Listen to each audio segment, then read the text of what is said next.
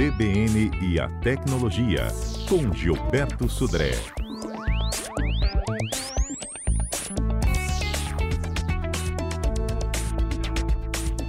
Gilberto, bom dia. Bom dia, Fernanda. Bom dia, ouvintes da CBN. Aqui você sabe que os ouvintes nos pedem, a gente faz imediatamente, né? Exatamente. Né? A pergunta a gente responde, também tira dúvidas e também a gente fica muito feliz com a sugestão de temas né, aqui para o CBN Tecnologia. Isso. Na última quarta, a gente falava das casas conectadas, inteligentes. Surgiu a, a explicação sobre os assistentes de voz, como é que a gente pode, inclusive, potencializar né, esse tipo de serviço. E aí um ouvinte falou, gente, vamos falar aí com calma, o que, que é, como é que, onde a gente encontra. Então, hoje a pauta é essa, o que é um assistente de voz? Então, Fernanda, é, alguém, os nossos ouvintes, alguns dos nossos ouvintes devem ter visto né, aquele, algum filme, aquele, aquela pessoa que entra em casa e, através de um comando de voz, acende as luzes, coloca uma música para tocar, liga dispositivos eletrônicos como a TV, o ar-condicionado, né, tudo de forma automática através de comandos de voz. Isso são, na verdade, isso é feito basicamente através dos chamados assistentes inteligentes, que usam software de inteligência artificial para, um, reconhecer o comando, né, e dois, acionar aquele dispositivo ou aquela ação né, é, que foi programada para que ele seja feito dessa, dessa maneira, dessa forma, né, nesse caso aqui. Então, a ideia dos assistentes inteligentes é exatamente substituir e simplificar essas, essas, essa interface. Né? Em vez de usar um teclado, usar uma chave, usar uma, um botão, na verdade, você pode, através de um comando de voz, fazer essa, essa ação né, em relação a isso. E aí vamos entender como é que funcionam né, esses assistentes inteligentes. Uma, uma, um erro muito comum é achar que a inteligência né, daquele, daquela ação ela está no dispositivo. Na verdade, são dispositivos muito simples até. Tem boas caixas de som, tem um processador limitado, com memória limitada, mas a ideia da inteligência artificial ou do, do reconhecimento de voz não está exatamente no, no, aparelho, né? É porque ele tem um potência, um poder computacional muito baixo. Na verdade, o que ele tem é um conversor que ele vai pegar, vai coletar a voz, vai converter a voz numa sequência de códigos, basicamente, e vai enviar isso para o, o fabricante daquele equipamento, seja a Apple, seja o Google, seja a Amazon. O processamento de inteligência artificial, de reconhecer aquela frase, reconhecer aquele comando, vai estar basicamente lá no fabricante. Ah, então quer dizer que a minha voz vai ser enviada lá para o fabricante? Não, na verdade o que vai ser enviado para o fabricante é uma sequência de códigos digitais que foi convertido da voz para esses códigos e aí isso vai ser enviado lá para o para o fabricante. O fabricante tem uma base de dados imensa, tem um processo com computadores bem potentes que vão fazer exatamente essa interpretação das, dessa função e vai ser colocado é, a ação em, em ação, né? ou seja, em, em atividade, aquela ação que foi comandada. Pouquíssimas coisas são processadas localmente.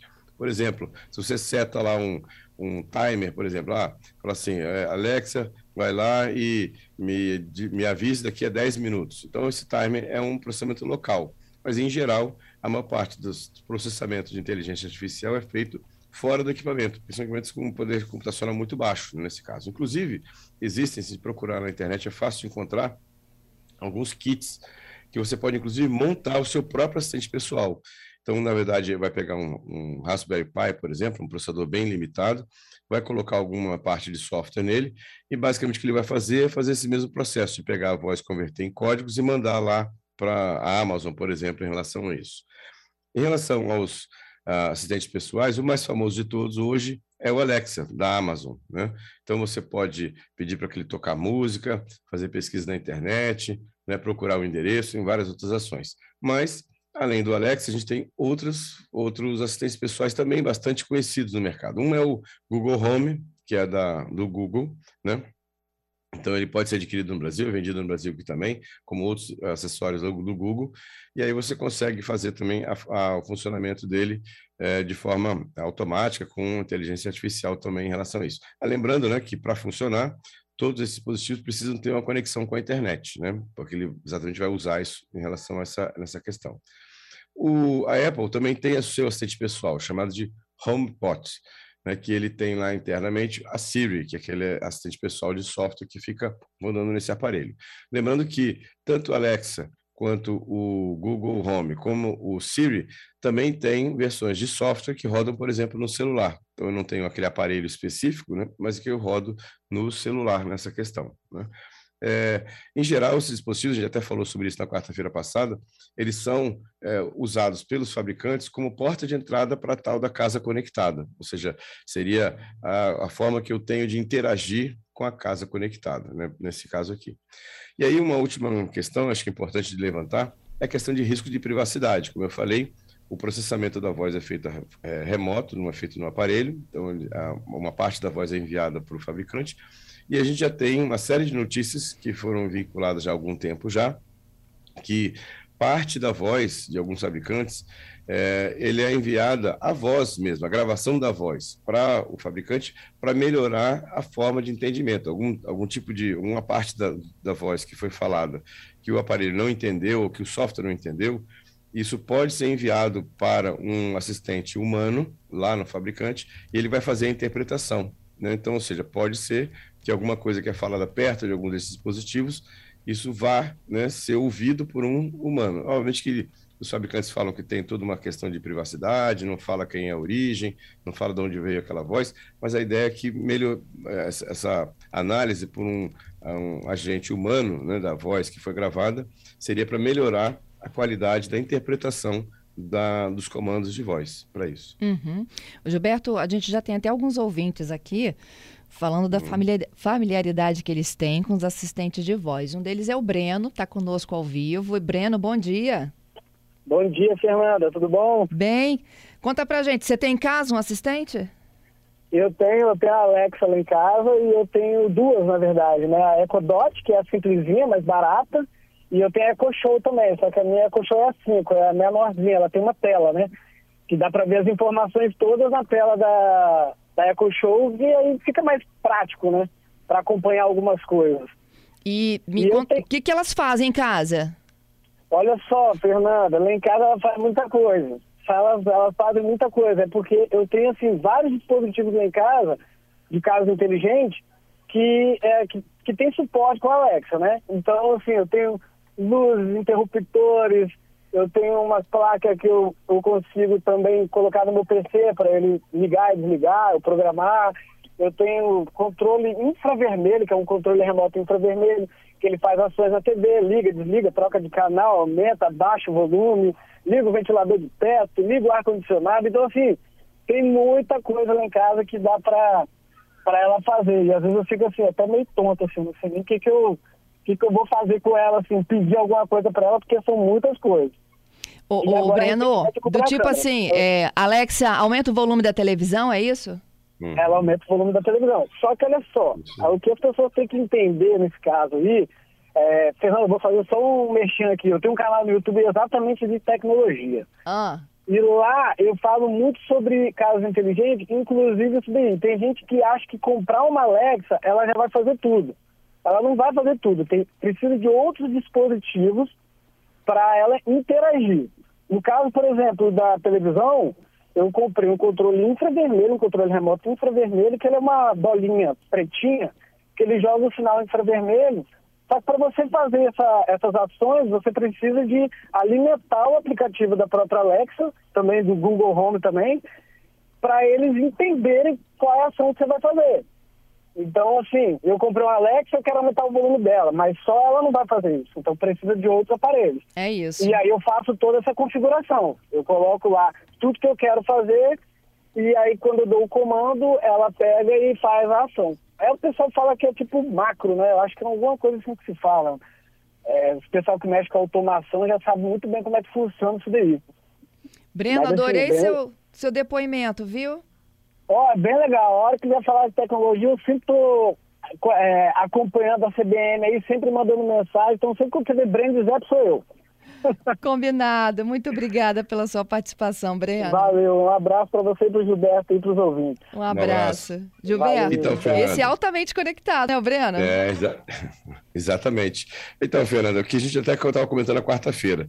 Para você interligar é, é, eletrônicos, eletrônicos né, dispositivos eletrônicos hoje mais antigos, você não é uma, uma tarefa direta, vamos chamar assim. Tem soluções, você tem que comprar acessórios né, como o Breno até comentou aí, para você controlar uma televisão mais antiga, tem uns dispositivos que geram aquele código, como se fosse o controle remoto. Desculpa, só que ele é um, um, dispositivo que, ao comando da Alexa, ele gera uma sequência de códigos infravermelho para a televisão trocar de canal, aumentar o volume, baixar o volume. Isso a mesma aí. coisa com outros dispositivos também. Né? Ou seja, ainda, ainda estamos numa fase que ainda, ainda precisa de alguma mão na massa para que a coisa toda funcione. Eu acredito que a médio prazo, pelo menos, a gente vai ter uma forma muito mais fácil e simples de integração desses eletrodomésticos na casa conectada. Gilberto, segura aí com o repórter CBN, a gente volta já. Tem a Ângela perguntando se o assistente reconhece qualquer voz ou a voz de uma única pessoa em casa. A gente conta já já. CBN Tecnologia desta sexta, Gilberto Sodré explica como funcionam os assistentes de voz. Nós já tivemos o Breno aqui dizendo que a casa dele é equipada com Alexa, os comandos que ele consegue dar, aumenta e diminui a temperatura do ar, aumenta e diminui o volume da televisão, acende e diminui a intensidade da energia, entre outros tantos que o Breno falou que já consegue fazer. A Ângela deixou aqui a seguinte dúvida, Gilberto. Esse assistente, ele reconhece a voz de uma única pessoa ou qualquer pessoa pode dar um comando? Olha, Angela, essa é uma coisa que é surpreendente nas assistentes é, pessoais. Eles, é, eles reconhecem qualquer tipo de voz em geral, né? Seja, inclusive com sotaque, é, vozes femininas, masculinas, vozes de criança. É, realmente, eles, eles, fizeram um trabalho muito bom. E nesse caso, inclusive, a melhor de todas na parte de reconhecimento, de voz é realmente a Alexa. A Alexa tem uma, uma qualidade de reconhecimento, de processamento da voz que é impressionante, realmente impressionante. E por falar em voz, o Giovanni pergunta: é possível gravar nossa própria voz para funcionar como assistente? É, é possível se você gravar a, a sua voz, no sentido, eu imagino que ele está falando de gravar a voz num, num, num, equipamento de, de áudio, né? E depois reproduzir a voz. Ela vai reconhecer também a mesma, com a mesma situação, não tem não, problema nenhum. É, a, a Alexa tem uma voz, a Siri tem outra, né? E ah, passa, tô... é, a nossa própria voz passa a ser a voz desses assistentes, entendeu? Hum, é, a nossa própria voz eu acho que não, mas você tem como trocar a voz, inclusive, né? Inclusive tem como trocar o nome, por exemplo, a Alexa, né? É, você ativa a Alexa falando do nome Alexa, né? Mas você pode trocar por uma outra palavra-chave, por exemplo, para isso.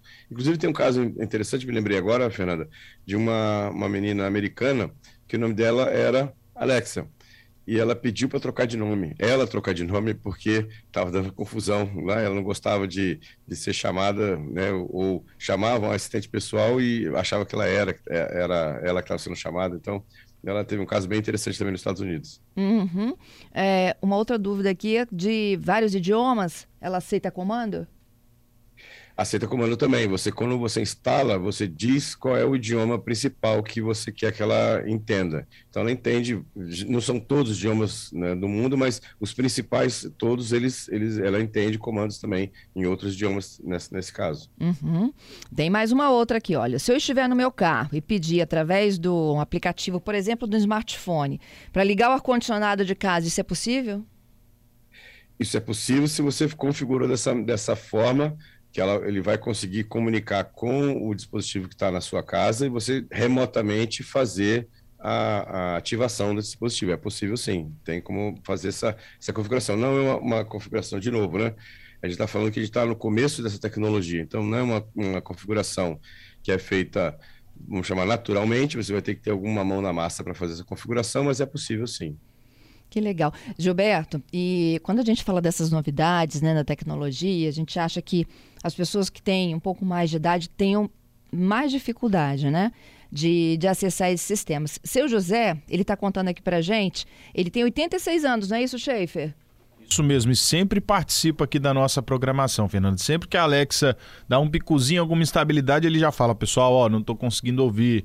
E ele diz que sempre ouve a CBN Vitória pela Alexa. Tá vendo, Gilberto? Que legal, que legal. Muito bom, muito bom. Um abraço aí para o nosso ouvinte. Pois é, ele já até opinou aqui também sobre a pesquisa dos Beatles que a gente está fazendo. E ele disse que ele viu Help sete vezes. No Caramba, cinema. Estava sempre lotado, legal. que é muito bom. muito e bom, o nosso bom. ouvinte, seu José Niller, tem 86 anos e ouve a gente pelo, pela Alexa. Ô, ô Gilberto, Alexa é o mais comum, né? Mas a gente falou da Siri, do Google Home, Uhum. E, é, do Google Home e do HomePod, que é o da, da Apple, né? Que, na verdade, Alexa é o equipamento. Ele, na verdade, se confunde um pouco. No caso da Amazon, Alexa, ele tem o, os, os, equipamentos né, em si e tem o software que roda no celular também. No caso da Apple, tem o HomePod, que é um equipamento, mas tem a Siri que roda nesse equipamento ou no celular também. Então, tem alguma é, uma, uma diferença né, entre o equipamento em si e o software de inteligência artificial. Uhum. É, e como essas coisas estão caindo de preço também, né? Eu me lembro que há alguns meses eu vi uma Alexa por 600 e poucos reais. E ontem mesmo os meninos daqui estavam me dizendo que já dá para comprar por quase, por pouco mais de 200. Exatamente, caiu é, muito de preço. É aquela questão, né, Fernando? Quando você começa a vender muito, qualquer eletrônico é assim, né? Qualquer tecnologia, quando ela, ela chega no mercado, ela chega no preço bem mais alto. Mas depois, com a, a venda, né, quantidade, volume de venda, o preço cai de forma é, muito agressiva. Então, hoje você compra um Alexa é, nas lojas aqui no Brasil com preços bem, bem interessantes. Isso aí. Gilberto, você tem o que em casa? Eu tenho o Alexa em casa. E o que, que você faz com ela? Quais é, comandos eu, eu você compro... dá? Eu, é, basicamente, eu ouço rádio, ouço bastante, música também é, é comando. Tenho o comando do ar-condicionado também, que faz nesse, nesse, caso. A televisão que eu tenho, ela, na verdade, eu não precisei nenhum acesso com a televisão um pouco mais nova, então ela já conecta direto no Alexa, então já dá comandos direto para a televisão também, sem precisar de acessório adicional. Então, isso é uma coisa interessante. À medida que os acessórios vão ficando mais novos, a gente vai trocando por televisões e, e aparelhos mais novos, ele já vem com esse recurso. O próprio ar-condicionado já veio com esse recurso quando eu adquiri e também a televisão já veio com esse recurso também. Então foi só basicamente configurar, todos eles estão conectados na rede sem fio e aí está funcionando. Uhum. É, tem mais um ouvinte aqui muito legal, Mário. Minha mãe tem 72 anos, já dei uma assistente virtual para ela, ela ficou toda feliz, tá? E todas as vezes que ele vê um equipamento desse funcionando, ele diz que lembra muito do filme Eu Robô. E fico muito é. preocupado com a segurança de dados, que é a sua preocupação, né, Gilberto? Exatamente. Ou seja, a gente tem que sempre tomar esse cuidado com a, com a privacidade né, da gente. Então, assim, é, eu, eu, demorei algum tempo até, eu comprei, mas assim, de forma maciça eu demorei algum tempo para poder usar de forma adequada o, o Alexa, porque eu tinha uma série, tenho ainda uma série de preocupações em relação a, a, essa questão de privacidade.